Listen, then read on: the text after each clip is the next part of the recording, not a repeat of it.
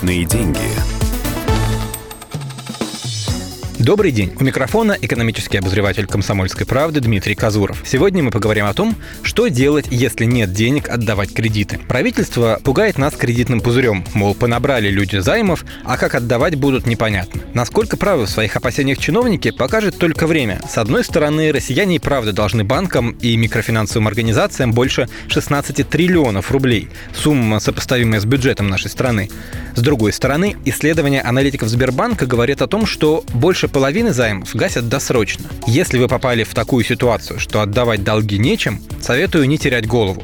Конечно, положение неприятное, но из него есть выход. Первую очередь идите в свой банк и попытайтесь договориться о реструктуризации долга. Это изменение порядка выплаты на более удобных для клиента условиях. Зачем это банку? Ему выгоднее получить с должника хоть что-то, чем загонять его в угол. Если вам не идут навстречу, попытайтесь счастье в других банках. В таком случае речь будет идти о рефинансировании. Вы берете новый кредит на погашение старого под меньший процент. Интерес банка в том, чтобы получить нового клиента. А для вас главное внимательно изучить все документы, чтобы не оказаться в еще более трудной ситуации. Кстати, если проблемным кредитом оказалась ипотека, государство дает право на каникулы.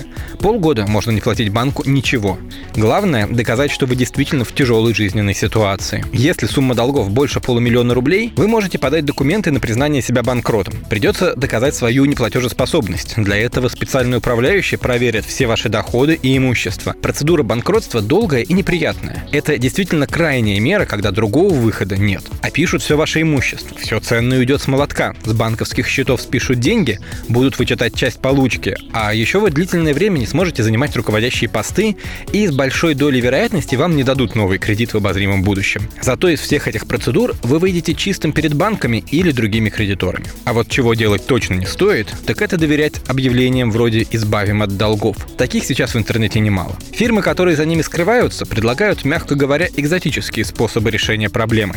Например, донести в ФСБ что у банка есть иностранный капитал, и платить ему было бы не патриотично. Такие консультанты просто наживаются на тех, кто попал в сложное положение. Главное, не убегайте от проблемы, а пытайтесь ее решить.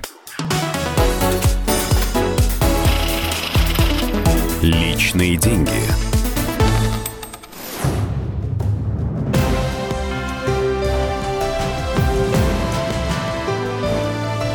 Радио Комсомольская правда.